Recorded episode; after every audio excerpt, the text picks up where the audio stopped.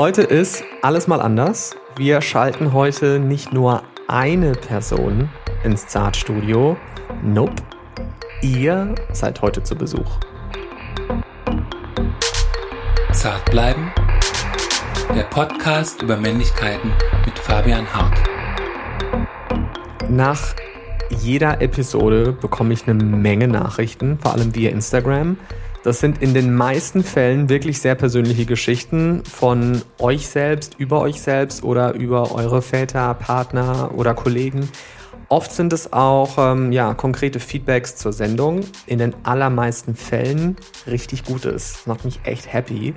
Die meisten Nachrichten sind aber tatsächlich persönliche Fragen an mich, was ich von Thema X halte oder Person Y oder Top-Hit. Wie war das eigentlich bei dir so? Viele der Nachrichten schickt ihr mir natürlich im Vertrauen, dass es unter uns bleibt. Und klar, das bleibt es auch. Deswegen habe ich euch gebeten, speziell für diese Folge hier eine Sprachricht aufzunehmen und an mich zu schicken, falls ihr damit okay seid, dass ich die hier auch abspiele und ihr damit Gast oder Gästin der Show werdet. Ich habe tatsächlich ganz schön viele Sprachrichten bekommen. Ich bin gespannt, wie viele wir heute schaffen. Und ich habe auch Fragen geschickt bekommen, die ich vorlesen möchte, weil sich einige natürlich nicht so wohl damit fühlen, ins Mikro zu sprechen, was ja auch total okay ist. Die Nachrichten sollen hier aber natürlich auch gehört werden und stellvertretend wird diese Nachrichten heute Steff aus dem Off vorlesen. Ihr kennt Steff schon, sie ist die Producerin von Zartbleiben. Hello Steff, bist du ready für verteilte Rollen?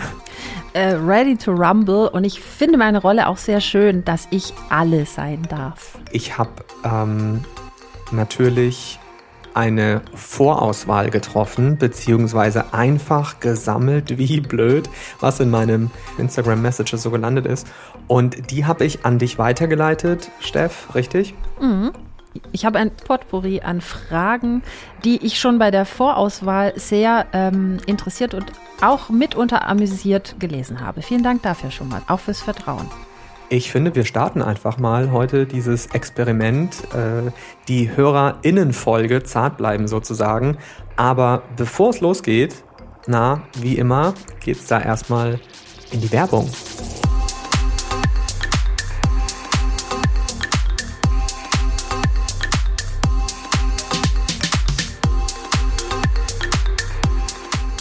Und es geht natürlich zu Dr. Hauschka in die Werbung. Und weil wir heute so ganz unter uns sind im Studio, kann ich ja auch mal eben kurz erzählen, wie das eigentlich kam, dass Dr. Hauschka als Werbepartner quasi ja, Dauergast bei Zartbleiben ist. Das werde ich nämlich auch immer wieder gefragt. Es gibt Folgen, da bekomme ich genauso viel Rückfragen zu den Dr. Hauschka Stories wie zur eigentlichen Show. Die Antwort auf wie Dr. Hauschka und ich zusammenfanden, ist übrigens sehr leicht. Ich habe als Fan von Dr. Hauschka den geschrieben und ähm, ja, die Idee hinter Zartbleiben vorgestellt und gefragt, ob sie sich vorstellen könnten, Werbepartner für die Pilotfolge zu werden. Und da hat Dr. Hauschka ja gesagt, aber nicht nur zu einer Folge, sondern mittlerweile zu ganzen zwei Staffeln. It's a, a, match. Für das Vertrauen und die Zusammenarbeit kann ich mich nur bedanken.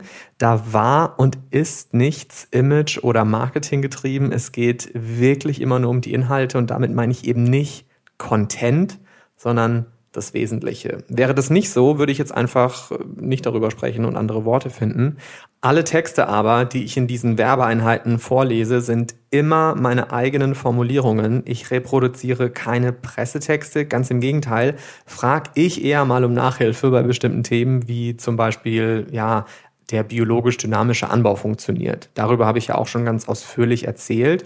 Und äh, auch über den Heilpflanzengarten an der Schwäbischen Alb oder ja über das bewegte und feministische Leben der Dr. Hauschka-Mitbegründerin Elisabeth Siegmund zum Beispiel. Es ging hier aber auch schon um die offiziellen Siegel, die Naturkosmetik verifizieren und um die Ökobilanz von Verpackungsmaterialien.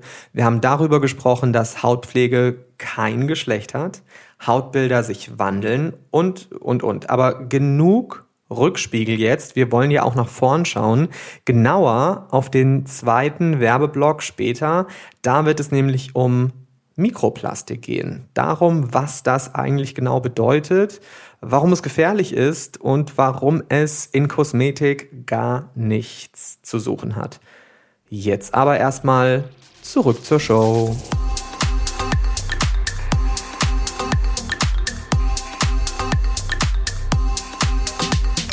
So, und jetzt seid ihr dran. Also, ja, Steff und ich werden jetzt wie aus einer imaginären Lottotrommel eure Fragen, Anmerkungen, ja, vorspielen und auch vorlesen. Und ich würde sagen, Steff, lass uns starten, oder? Äh, sehr gerne. Ich würde gerne mit einer relativ persönlichen und offenen Frage reingehen, nämlich die von ähm, Katharina es ist ja dein Podcast, Fabian, und auch ich, als ich mit, den, mit dir begonnen habe, hatte ja das Glück, dich durch diese zwei Staffeln auch etwas näher kennenzulernen. Und deshalb ist das eine Frage, wie du mit deiner Queerness umgehst. Hi, ich bin Katharina und ich habe mich gefragt, ob du je den Eindruck hattest, nicht queer genug für die LGBTQ-Plus-Community zu sein. Und wenn ja, wie bist du damit umgegangen? Vielen Dank. Katharina, für die Frage. Ich glaube, wir alle kennen das, dass wir das Gefühl haben, nicht auszureichen. Also das ist ja im Prinzip genau die Frage dahinter. Sind wir gut genug für das, was wir tun oder schön genug oder sind wir erfolgreich genug? Ich glaube, wir müssen einfach verstehen, dass es diesen Maßstab nicht gibt, dass wir uns den selbst auferlegen, dadurch, dass wir uns natürlich auch ständig vergleichen und auch ständig verglichen werden. Ich weiß nicht, Katharina, ob du damit auch ein Stück weit auf dich selbst verweist, weil du dir vielleicht selbst nicht queer genug vorkommst. Ich kenne ja deine Geschichte nicht. Und wir müssen lernen zu erkennen, dass das, was wir mitbringen, eigentlich schon ausreicht, dass unsere Persönlichkeit, unser Wesenskern eigentlich schon ausreicht. Hi Fabian, hier ist Jens. Eine Sache, über die ich immer wieder nachdenke, ist, wieso stecken wir eigentlich mit der Männlichkeitsdefinition so fest? Äh, ich finde, Frauen haben da wesentlich weniger Probleme. Frauen können alle Kleidungsstücke tragen ähm, und es kann schick sein. Aber bei Männern ist es so eine andere Sache halt nicht. Ähm, aber wieso können wir nicht einfach sagen, hey, ganz ehrlich, der Rock an dem Typ sieht auch geil aus. Was läuft da schief? Alles Liebe. Hm, also ich glaube, so easy ist es gar nicht, denn Frauen haben sich in den letzten 100 Jahren sicherlich auch hart erarbeitet, dass sie die Hosen tragen dürfen und es war sicherlich noch äh, vor einigen Jahrzehnten ein absolutes Tabu oder eben ein Tabubruch, sich als Frau die Hosen anzuziehen und sich aus dem Korsett zu befreien, selbstbestimmt zu sein, frei zu sein, die Bewegungsfreiheit auch zu haben, einen neuen Handlungsspielraum zu haben oder einen neuen Raum einzunehmen. Also den Status quo, den wir jetzt haben, dass Frauen im Prinzip alles können, und Männer irgendwie nicht. Das ist natürlich auch das Ergebnis des Feminismus und äh, mehrerer Emanzipationswellen. Und ich glaube, wir Männer müssen jetzt auch einfach eine Emanzipationswelle initiieren, die von Männern ausgeht, die natürlich auch den Feminismus zur Grundlage hat und müssen die Scham überwinden, Dinge zu tun, die weiblich oder feminin scheinen. Also traditionelle Männlichkeit ist nun mal die stete Ablehnung von allen Eigenschaften, die als feminin gelten. Wir finden es lächerlich, wenn Männer Dinge tun, die als weiblich gelten, also zum Beispiel Prosecco trinken, Beine übereinander schlagen, aber auch in einem Kehrberuf arbeiten äh, oder Mode, Chiffon tragen oder eben den Rock. Wieso ist das eigentlich so ein Gag? Warum finden wir das lächerlich? Weil es degradierend ist für den Mann, sich ja mit dem schwachen Geschlecht in Verbindung zu bringen. Und das finde ich extrem frauenfeindlich im Kern. Und das ist der Grund, weshalb dieses Männlichkeitsbild auch noch so starr ist, weil es zu wenig nach vorn bewegt wird von Männern selbst. Aber daran arbeiten wir ja gerade auch. Und ich finde es eine gutes, gute Gelegenheit, mal, äh, sag mal, was trägst du denn eigentlich so gerne, Fabian? Ich trage momentan gerne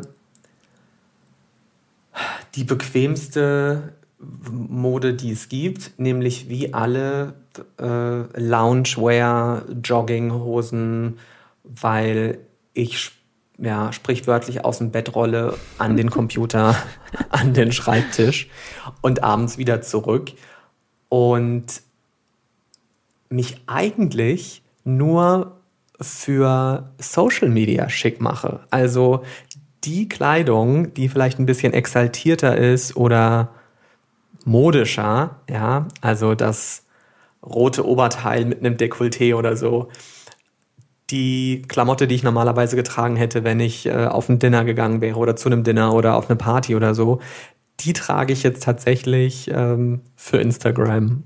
Und das finde ich irgendwie ganz schön. Also ich mache mich dann irgendwie zurecht, als würde ich ausgehen, mache davon ein Foto, auf dem ich mich irgendwie ganz gut fühle und dann stelle ich das online. Ich habe ja ähm, sehr lange mit mir gerungen, Röcke anzuziehen ich habe das eigentlich erst so vor zwei Jahren so für mich entdeckt, Röcke anzuziehen. Ansonsten war für mich immer klar, ich ziehe Hosen an. Ich kann dich total verstehen mit der Rockgeschichte, weil ich mich auch jahrelang gegen Hemden mhm. gewehrt habe. Weil vielleicht ähnlich wie bei dir der Rock, für mich das Hemd für traditionelle männliche Werte stand. Also ja, eben der maskuline Typ. Und weil mich der ja eher immer irgendwie genervt hat oder ich so satt und mhm. traurig und ähm, ja, vielleicht auch ein Stück weit ja, ähm, genervt war von dieser Dauerpräsenz traditioneller Männlichkeit, habe ich auch nicht gerne Hemden getragen. Und mittlerweile denke ich mir, kann ja das arme Hemd nichts für. Ist ja eigentlich ein wunderschönes Kleidungsstück. Also Vielleicht ist das eine ganz ähnliche Entwicklung wie bei dir mit dem Rock, dass du sagst, das hat vielleicht jahrelang für dich so eine besondere Form oder traditionelle weibliche Silhouette oder auch Eigenschaften repräsentiert und deswegen hast du dich vielleicht dagegen auch gewehrt. Ich weiß es nicht. Ich wollte da nicht mitspielen. Genau. Und wärst dann vielleicht auch noch irgendwie sexualisiert, äh, belästigt oder keine Ahnung, ja. Hallo Fabi, Ruben hier. Du, ich habe mal eine Frage und zwar habe ich ähm, zusammen mit Anna vor ein paar Tagen beschlossen, einen Grill zu kaufen und bin seitdem in der Tiefe der Recherche bezüglich äh, Gasgrills und den verschiedenen Vorzügen. Und dabei mir ist mir also aufgefallen, wie tief ich auf einmal in einer wirklichen Männerdomäne eingetaucht bin, die also fest im Griff ist von irgendwelchen Klischees, von also wahnsinnig heißen Flammen und schwarzen Hintergründen und Leistung und so weiter und so fort. Und ähm, ich wollte natürlich mal hören, wie wie du das alles siehst. Ja, ähm, ich muss nur sagen, dass ich das also noch vor Jahren gar nicht oder nicht mal vor Jahren, sondern vor einiger Zeit gar nicht so hinterfragt hätte. Aber ähm, mittlerweile mich das einfach wahnsinnig langweilt. Und ähm, genau, deshalb mal die Frage, wie siehst du das so? Ja, also genau, da ähm, kann ich eigentlich nur zu sagen, dass es eben auch wieder so ein typisches Marketing und äh, auch Kapitalismus-Thema ist. Äh, wir bekommen ja auch Geschlechterrollen verkauft im wörtlichen Sinne. Und dass der Grill und die heiße Kohle und Flammen und Fleisch und Technik, dass das alles natürlich wahnsinnig männlich aufgeladen wird ist absehbar. Und so ein Grill ist ja im Prinzip äh, fast schon auch Statussymbol wie ein Auto oder so auch, ja. Nervig, wenn dir so ein Grill verkauft wird wie so ein SUV, ähm, den du irgendwie brauchst auf deinem Balkon oder in deinem Garten. Und ganz ehrlich, wie oft grillt man? Also das Thema ist quasi so präsent, als würden wir immer noch äh, in der freien Natur leben und wären angewiesen, dass wir noch irgendwie von der Hand Feuer machen oder so. Ich finde das, wie er ja auch sagt, mittlerweile einfach langweilig. So. Überhaupt dieses ganze Grill- und Fleischthema. Ich meine, äh, dieses Magazin Beef kennst ja, du auch genau. sicherlich Ich auch. will es schon die ganze Zeit sagen. So. Ja, Das, das ist, da ist ja auch irgendwie, da wird ja komischerweise das Fleisch auf dem Cover schon irgendwie sexualisiert. Also, wow, das ist so absurd.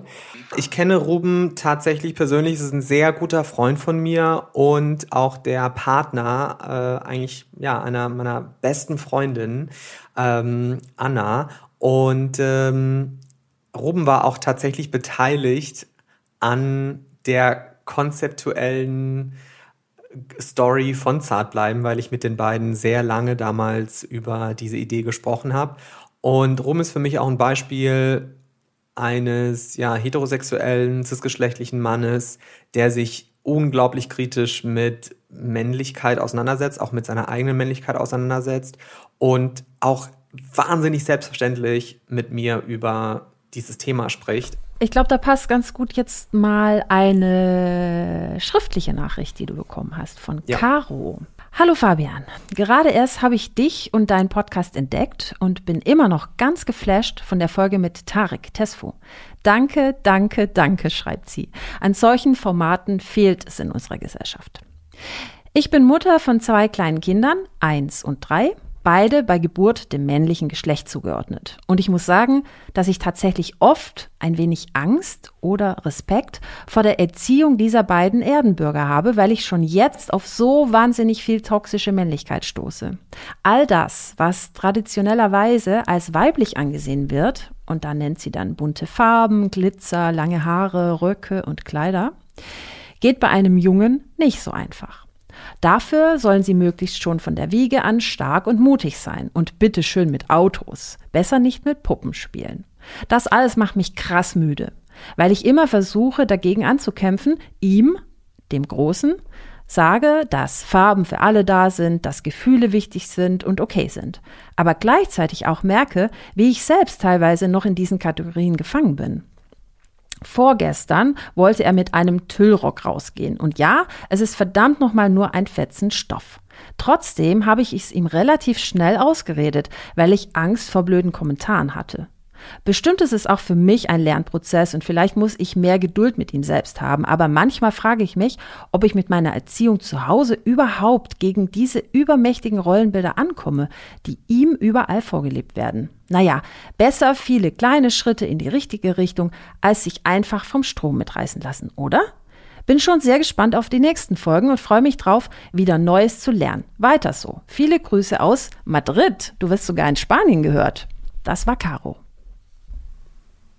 Ja, voll schön. Also, Voll. das war eine, das war ja schon fast ein Leserinnenbrief. Also, ich bekomme tatsächlich echt viele solcher langen Nachrichten über ja ganz persönliche Geschichten rund um das Thema Männlichkeit oder auch Geschlechterrollen. Und natürlich habe ich Caro in dem Falle auch gefragt, ob es okay ist, ich kenne sie nicht, ob es okay ist, dass ich das in der Länge auch vorlese oder dass du das in der Länge vorliest und dass wir auch ihren Namen nennen und die Stadt, aus der sie kommt. Und sie hat mir natürlich geantwortet, auf jeden Fall, ich muss da keinen Namen ändern oder weglassen und auch die Stadt dürfen wir nennen. So war das übrigens bei allen Nachrichten, die wir heute vorlesen. Wir äh, veröffentlichen nichts, das nicht veröffentlicht werden darf oder soll. Ähm, Ich fand äh, schön, dass sie ähm, ja auch so ein Beispiel ist für wie, wie bunt, sehr abgedroschenes Wort, aber wie, ja, wie variabel und vielseitig deine Zuhörerinnenschaft ist. Absolut.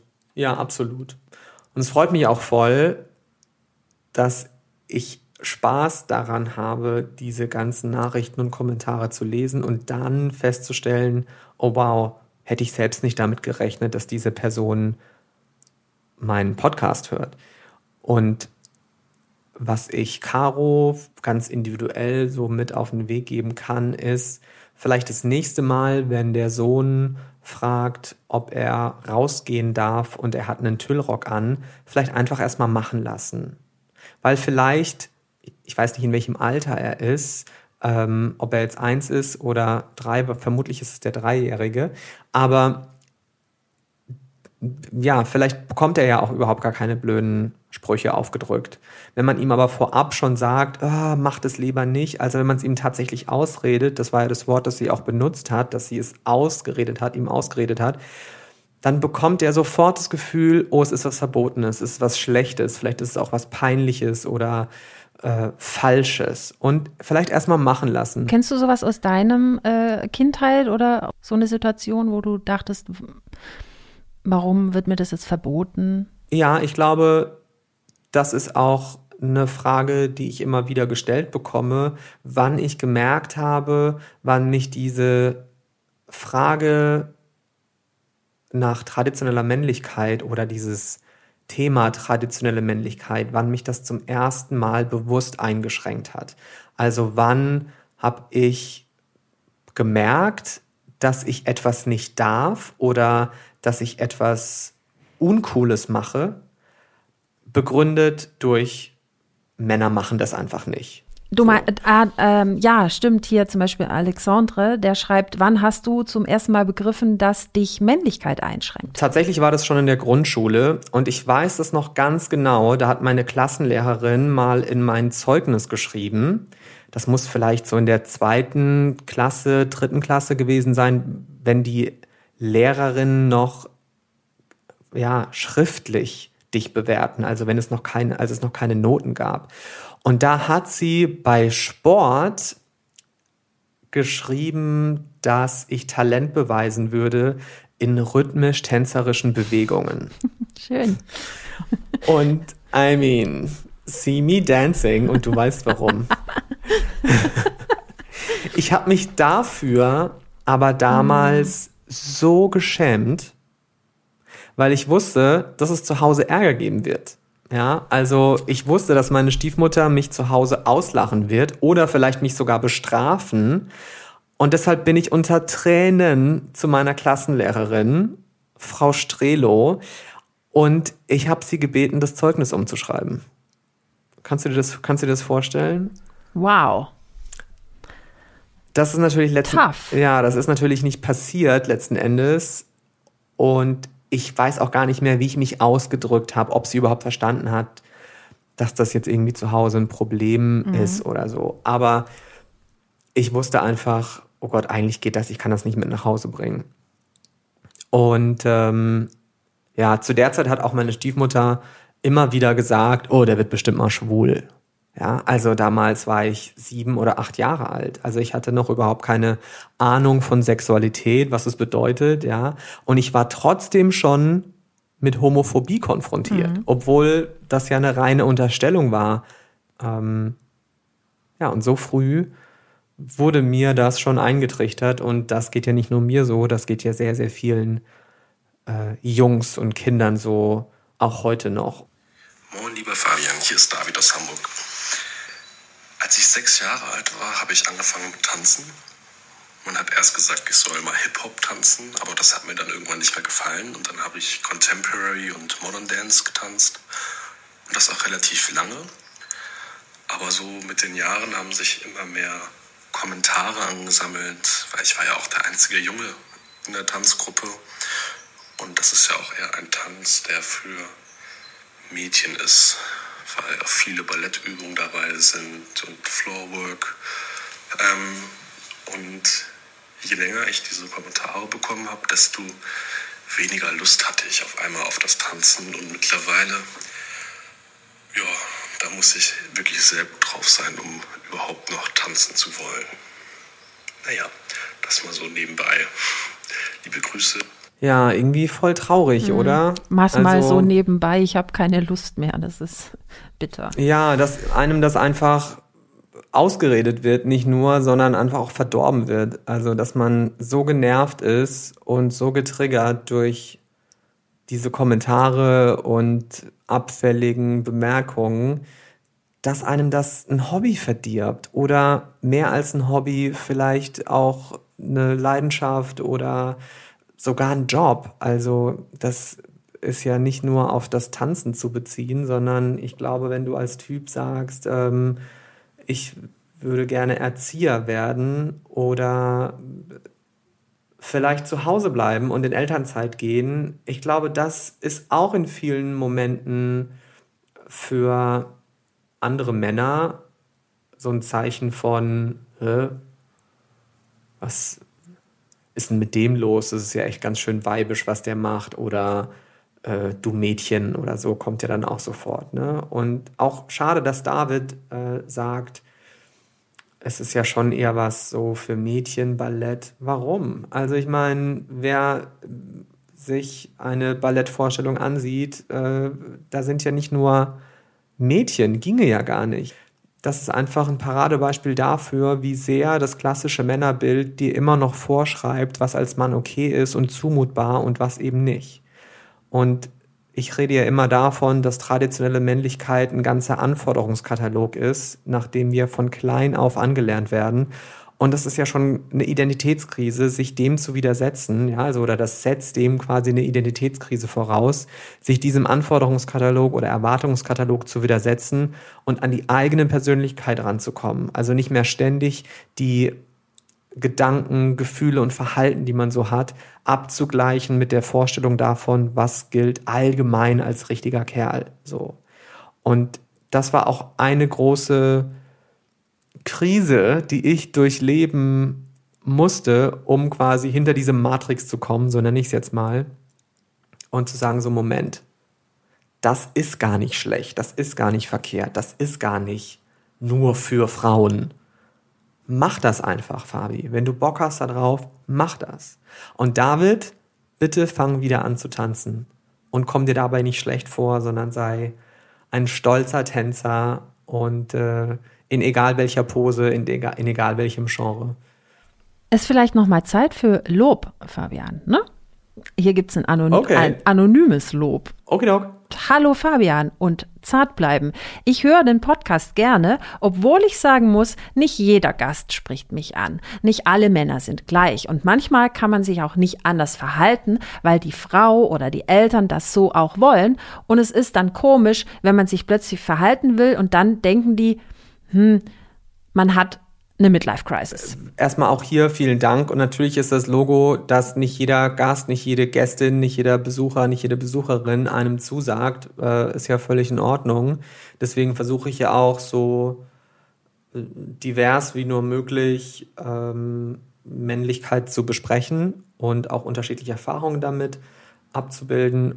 Und ich denke, dass an diesem Punkt sehr viele Männer sind, dass sie merken, okay, irgendwie diese Debatte um Männlichkeit, irgendwie ist da was dran, aber wie sollen wir das jetzt angehen?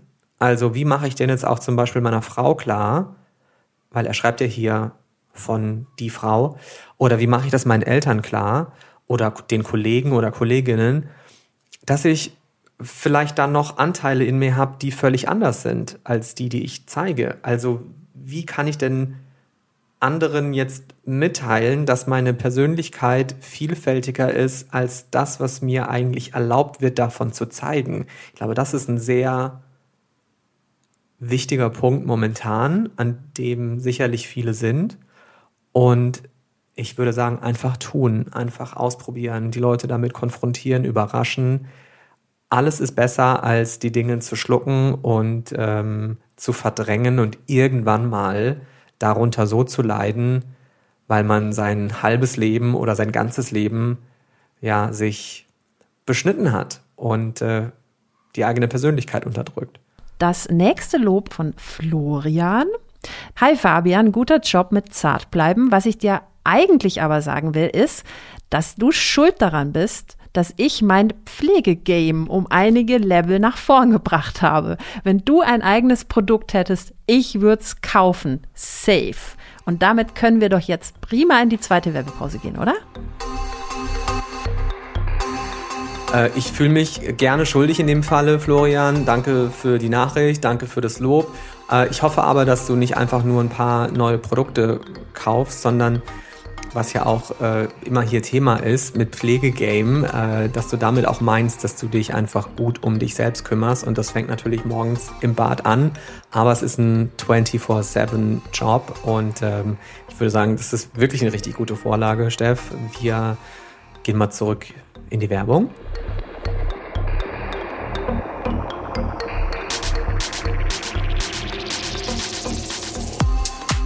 Und wir sind zurück in der Werbung bei Dr. Hauschka, Logo. Und wie schon angekündigt eben, geht es jetzt um Mikroplastik. Mikroplastik, ja, das klingt so nach der Polly Pocket unter den Umweltproblemen. Klein und cute.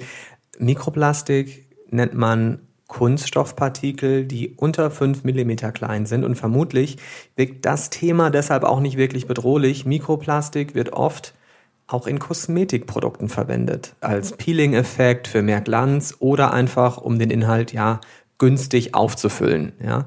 Wir sind aber längst Teil eines Plastikkreislaufes und nehmen statistisch gesehen pro Woche rund 5 Gramm Plastik auf. Ich habe darüber auch schon mal auf Instagram geschrieben, unter anderem eben auch durch Pflege- und Kosmetikprodukte, weil die nun mal auch sehr nah an unseren Augen oder am Mund sind. Das ist, als würde man also alle paar Tage eine ganze Kreditkarte futtern. Mikroplastik gelangt durch uns aber auch ins Abwasser, ins Grundwasser, in die Meere und je nach Größe und Aggregatzustand kann Mikroplastik noch nicht mal von Wasserfilteranlagen erfasst werden. Aber Pflege und Kosmetik kommt eigentlich ohne Mikroplastik aus und übrigens auch ohne Erdöl und ohne Tierversuche.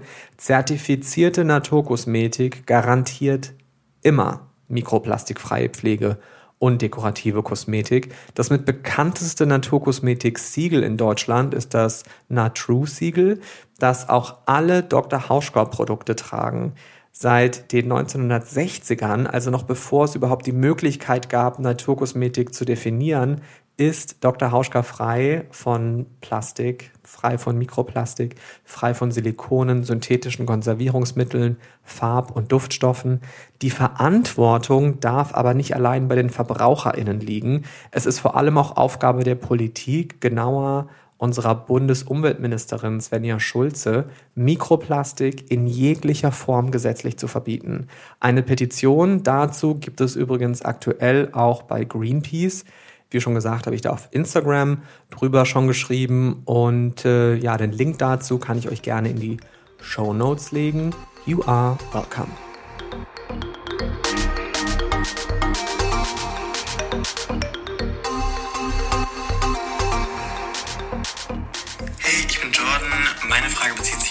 Toxische Maskulinität und den Umgang damit in Gruppen, vor allem in Männergruppen, wenn Sachen gesagt werden wie Schwuchtel, No Homo, das machen nur Frauen und man sich unwohl fühlt und man irgendwie was sagen möchte, aber man nicht genau weiß, wie man darauf reagiert.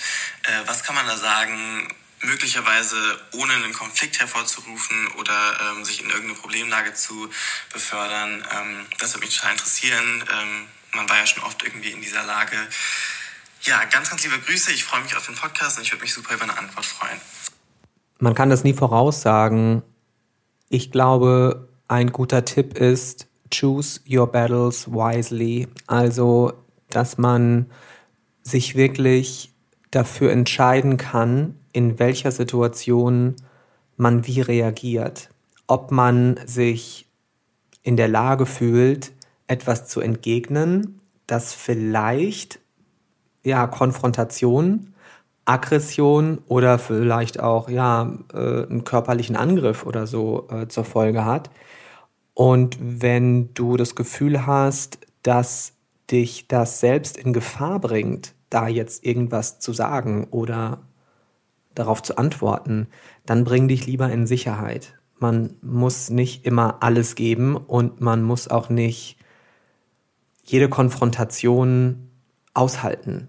Also man muss schon abschätzen können, wann gefährde ich mich dadurch, dass ich jetzt antworte und wann traue ich mich einfach nur nicht und könnte mich es aber trauen. Hallo, ich bin Martha Magnum, Drag Queen aus Freiburg. Ähm, ich bin geoutet als Drag Queen und als Schwuler ähm, und ähm, ein Teil meiner Familie weiß das noch nicht. Die sind sehr stark christlich. Wie gehe ich damit um? Ich glaube, das ist aber meine persönliche Meinung und nicht eine generelle Wahrheit, dass man sich nicht vor allen outen muss. Du brauchst keine Absolution von jedem heterosexuellen Menschen deiner Familie. Du bist nicht erst dann frei, wenn du von der Oma und der entfernten Cousine und dem äh, Schwager ein Okay bekommst, weil es gibt ja nicht dieses eine Coming Out, das existiert nicht. In einer Gesellschaft, in der Heterosexualität als Norm gilt, kann die Tatsache halt, ja, sich zwangsläufig immer wieder outen zu müssen, also von neuen Kolleginnen, Freundinnen etc., auch einfach einen immensen Druck erzeugen, der genau, ja, das Gegenteil von Empowerment ist. So, Sichtbarkeit ist wichtig, aber jede Person, die sich sicher fühlt, rate ich auch dazu, sich zu outen. Aber eben nicht alle LGBTQI sind sicher oder fühlen sich sicher, auch nicht hier in Deutschland. Und ich finde, wir müssen aufhören mit dieser verklärten und oft romantisierten Vorstellung von ja, diesem einen Outing und davon auch Abstand nehmen, weil ähm, ja, die so geprägt ist auch von diesem Narrativ des weißen, schwulen Jungen, dem nach dem Outing ein Stein vom Herzen fällt und plötzlich wird er dann doch überall akzeptiert und toleriert.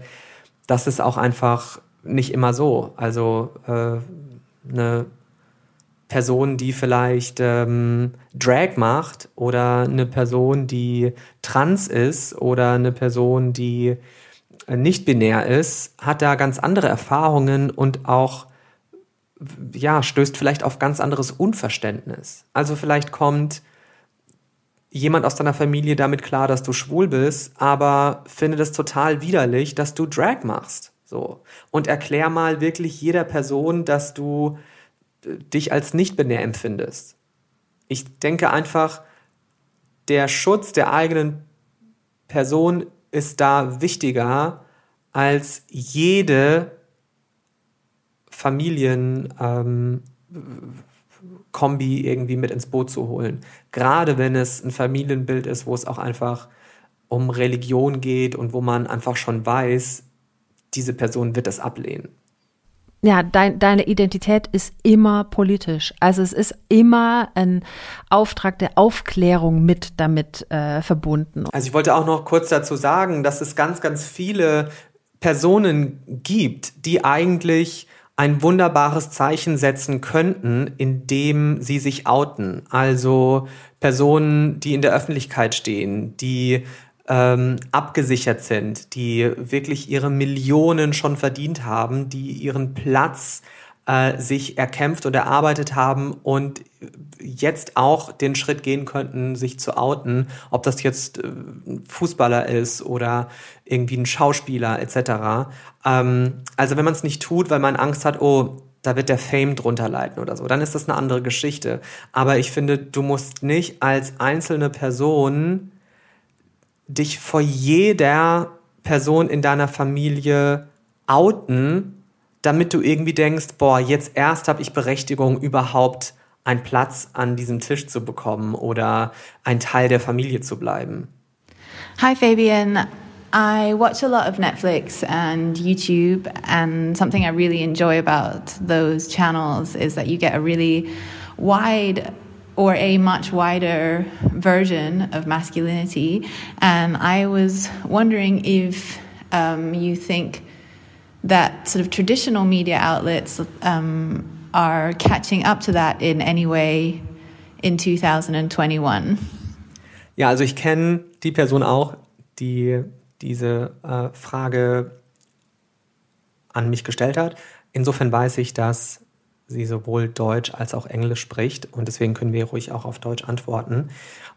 Ich denke, dass progressivere Medien, so nenne ich es jetzt mal, neue Medien, ähm, Streaming-Plattformen wie Netflix, aber auch amerikanische wie Hulu oder HBO oder so, ähm, dass diese, dass diese Streaming-Plattformen mit all diesen neuen Narrativen und Serien wirklich völlig anders mit äh, Geschlechterrollen umgehen und sie auch darstellen. Also Euphoria, ich meine, wie äh, toll ist diese Serie und, und auch so ein tolles Beispiel dafür, wie beispielsweise, ja, ähm, Transidentität nicht immer zum Problemfall erklärt werden muss. Aber es gibt in den traditionellen und auch öffentlich-rechtlichen ähm, Medien einfach sehr wenige Beispiele für ja, eine diverse Repräsentation. Ich finde das sehr auffällig und finde ich auch sehr schade. Und ähm, so der schwule beste Freund oder ähm, die Drag Queen, die dann irgendwie auch immer so ein bisschen ins, ins Rotlicht gestellt wird oder eben Transfrauen, die ähm, auch sehr einseitig dargestellt werden. Also, dass einfach so was mal selbstverständlich ist und nicht Teil des Plots. Und sorry, das ist auch Teil des Bildungsauftrages, das sichtbar zu machen, dass wir eine Gesellschaft sind, die vielfältig ist. Das muss auch abgebildet werden, endlich. Hey, ich bin Jenna Hendricks und ich wollte auch mal was dazu sagen. Es ist als Transfrau heutzutage echt schwierig, einen Mann überhaupt zu daten, ohne dass irgendwie ein Mann damit ankommt, ey, wir müssen das irgendwie geheim halten, weil meine Freunde dürfen nicht wissen, dass ich eine Transfrau date oder ey, du bist äh, was Exotisches, wollte das schon mal ausprobieren, ohne dass sie sich in ihrer Sexualität oder sonst was äh, oder in ihrer Männlichkeit getriggert fühlen und mit Argumentationen kommen wie, okay, ich bin ja nicht schwul. So, es ist sehr, sehr traurig und das muss auf jeden Fall ganz dringend geändert werden, diese Ansicht von Männern über Transfrauen. Oh, ich liebe Jenna. Ich werde euch auch auf jeden Fall ihr Instagram in die Show Notes legen. Äh, vielen Dank für diesen Kommentar. Ich finde das natürlich genauso traurig, weil das natürlich A, Diskriminierung ist, also ähm, einer Transfrau zu sagen, sorry, normalerweise date ich keine Transfrauen oder ich bin auch nicht schwul etc. Weil ja eigentlich besteht ja das Interesse. Also der Mann, der eine Transfrau datet, aber sich eigentlich nicht traut oder befürchtet, dass er durch die Family oder durch Kollegen oder Freundin etc., dass er dafür äh, bestraft wird oder ausgelacht oder ja nicht mehr als richtiger Mann gelesen wird, das ist doch so tragisch. Also diese Person nimmt sich doch dann auch die Möglichkeit, irgendwie eine große Liebe von sich zu stoßen oder nicht zu finden.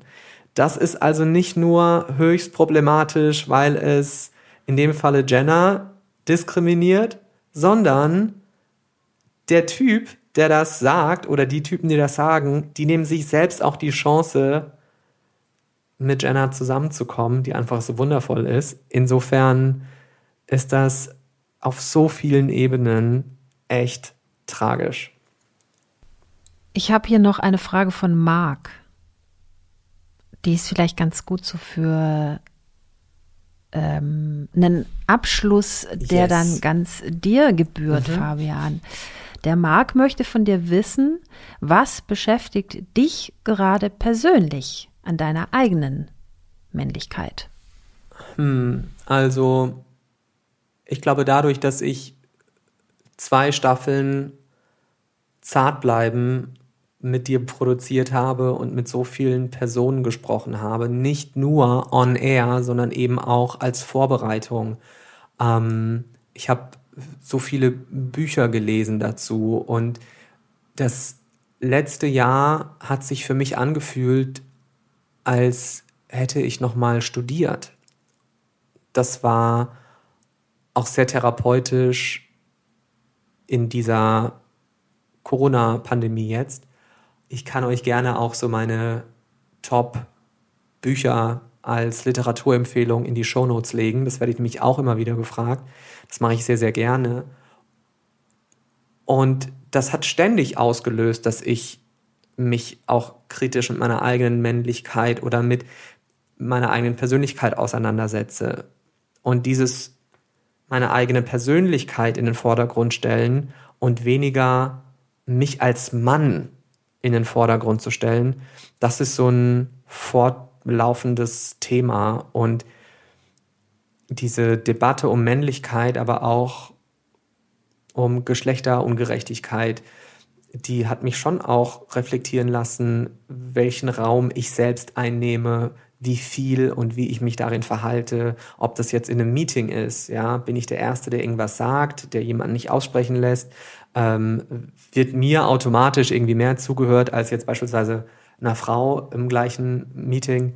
Ähm, und gleichzeitig schützt mich auch meine Homosexualität nicht davor, andere nicht diskriminieren zu können. So, wir schwulen Männer sind die sichtbarste Gruppe innerhalb der LGBTQI-Plus-Community, aber wir sind eben nur ein Teil, ein Buchstabe. Ich habe natürlich aber auch noch eine Frage an dich, Steff. Mhm. Ähm, wie hast du denn durch unsere Sendung ähm, dich mit dem Thema Männlichkeit auseinandergesetzt und ähm, was waren so deine Aha-Momente? Wenn du welche hattest. Ich hatte, ich hatte tatsächlich sehr viele, aber man kann das vielleicht auf eine Sache runterbrechen. Also äh, meine Erfahrung von Männern oder Männlichkeit, was du ja auch immer wieder sagst, ist, dass Männer sehr reduzierte Gefühlsartikulation ähm, äh, haben und die ist meist eben Wut. Und durch das wie du mit den Menschen sprichst und was du aus ihnen rausholst und was, welches Bild du äh, erweitert hast über Männlichkeiten, wurde mir zum ersten Mal klar, stimmt ja eigentlich, und das ist total peinlich eigentlich, aber stimmt ja eigentlich, Männer können ja auch mehr sein als nur wütend. Sie müssen es nur mal zulassen. Und seitdem habe ich irgendwie ein, ein viel, auch ich selbst, einen zarteren Blick auf Männer. Mhm also mir fällt viel öfter diese Wut auf, auf die sich viele Männer reduzieren. Und ich spüre viel mehr in, hinter dieser Wut die eigentlichen äh, initialen Gefühle. Weil wir sie abtrainiert bekommen haben, ja. Also ich glaube, das ist das Thema. Ja. Und was du ansprichst, dieses, dass man der ähm, primären Emotionen so eine sekundäre vorschiebt. Also, dass man Wut mhm. vorschiebt, wenn man eigentlich Trauer empfindet. Dass man Wut vorschiebt, wenn man eigentlich Angst hat. Das ist sowas Urmännliches. Und ich glaube, da leben wir in einer Zeit, die das auch jetzt durch die Pandemie vielleicht noch ein Stück weit mehr enttarnt dass wir jetzt alle eigentlich gar keinen Grund mehr haben zu sagen, oh Gott, ich darf jetzt eigentlich gar nicht äh, ja ängstlich oder traurig oder äh, was auch immer sein. Ich muss immer stark sein. Wir alle merken, dass dieses ständige Starksein auch gerade ungesund ist und dass sich als schwach empfinden ist eine gesunde Reaktion auf diese Zeit, in der wir Krankheit so erleben und Sterblichkeit etc. Ähm, ja. Hallo Fabian, hier ist Kay, die Stimme aus dem Intro von Zart bleiben. Ich wollte dir und deinen HörerInnen ein Message mit auf den Weg geben. Und zwar, be yourself and be fabulous. Bis bald, eure Kay. Ja, da kann ich nur zu nicken, was Kay sagt. Äh, ist ja unsere Stimme von Zartbleiben. Und ähm, ja, nochmal an den Titel unserer Show erinnern, will ich da natürlich auch noch. Wirklich zart zu bleiben, gerade jetzt. Ich glaube, wir haben noch überhaupt gar keine Vorstellung davon, wie sehr uns diese Zeit gerade mitnimmt. Wir werden vermutlich erst in ein paar Monaten, in einem Jahr oder in Jahren verstehen, dass viele von uns gerade im Überlebensmodus sind. Ähm, Kontaktbeschränkungen, Impfmanöver, Jobsituation, Isolation, nur zu Hause sein oder weiterhin zur Arbeit müssen, an vorderster Front sein, klarkommen, nur mit sich alleine und ähm, wir auch irgendwie äh, gleichzeitig sehen, dass es Freunde gibt und äh, Freundinnen und, und FamilienmitgliederInnen, die sich nur wenig an die Regeln halten oder erkrankt sind oder die man einfach ewig nicht mehr gesehen hat. Also das Gefühl, nichts machen zu können und gleichzeitig nichts machen zu dürfen, das ist gerade einfach unaushaltbar. Das nimmt uns mit, unsere Psyche. Ähm, das kann auch körperlich werden. Und ähm, ich glaube einfach, dass das auch ein sehr wichtiges Thema ist im ähm, Kontext Männlichkeit, also mit anderen darüber zu sprechen, sich Hilfe zu suchen, ob das bei einer Freundin ist oder bei einem Freund oder in der Familie. Ähm, ruft bei der Telefonseelsorge an. Auch das lege ich nochmal in die Show Notes, die Nummer, die Hotline. Ähm, da müsst ihr nur einfach hier in der Episode nach unten scrollen. Und es ist okay zu heulen, nicht mehr weiter zu können. Es ist okay, es nicht alleine zu schaffen, nach Hilfe zu fragen und auch, dass das andere mitbekommen. Ähm, ich glaube, das können wir heute hier mitnehmen aus äh, vielen der äh, Fragen und Kommentare, dass man einfach mehr miteinander spricht, äh, dass man sich selbst mehr die Chance gibt, an die eigene Person ranzukommen, was dann noch so ist, was man normalerweise nicht zulässt oder verdrängt, dass das noch mehr ja, Raum einnehmen darf. Das finde ich, äh, glaube ich, ein ganz schönes Resümee. Und das war's, äh, Steff. Wir sind äh, äh, am Ende der, der letzten Folge von Zartbleiben für die Staffel 2. Ich will mich natürlich auch bei dir bedanken für das Producing, ähm, für diese Folgen, die wir gemeinsam aufgenommen haben. Ähm, danke an all diejenigen, die die Sprachnachrichten geschickt haben und Kommentare und Fragen. Und ähm, ja, jetzt werde ich mich erstmal wieder um meine Kolumne für Vogue kümmern. Muss ich jetzt Anzeige sagen? Sage ich jetzt einfach mal Anzeige. Ähm, da wird es nämlich auch einige Änderungen geben und da freue ich mich sehr drauf. Und ähm, dann muss ich auch sagen, auf Wiedersehen, weil das machen wir. Richtig? Mit Sehen, mit richtig Sehen dann auch. Mit, äh, Mal? Wiederhören, auf Wiederhören. Wieder, wieder hören. Und sehen ja, auch. Wir machen erstmal wieder hören und, und dann bald hoffentlich ja. auch ein Wiedersehen. Genau. Zwischen Hamburg und Berlin liegen ja nicht so viele Kilometer. Aber rein. ganz viele Glasfaserkabel, ja, die uns connecten. Zart bleiben der Podcast über Männlichkeiten mit Fabian Hart. That's it. Danke.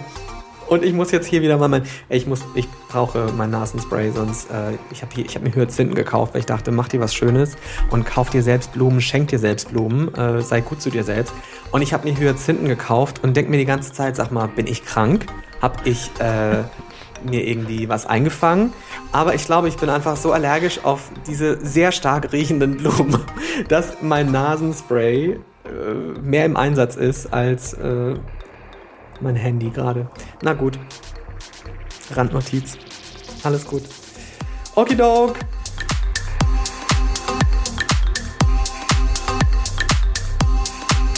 Der Zartbleiben Titelsong heißt Dark Water und ist von Ben Ross Davis. Zartbleiben ist eine Achtung Broadcast Produktion.